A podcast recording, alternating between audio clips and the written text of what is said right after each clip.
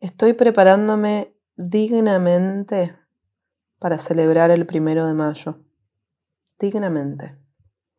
Ya compré cigarrillos, bombones, perfume y hasta un libro en serio. Acabo de desconectar el manoseado teléfono y rompí todas las boletas de tintorería y afines. Engullí, mientras perfeccionaba los detalles, 200 gramos de lujuriosos caramelos. He de cablegrafiarle a mi madre una frase. Una sola frase.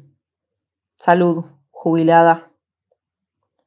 He de resistirme al baño matinal, a los espejos y a los despertadores. Calzaré chinelas y le diré a mi amor que ese día no. ¿Por qué no? Porque nunca se sabe.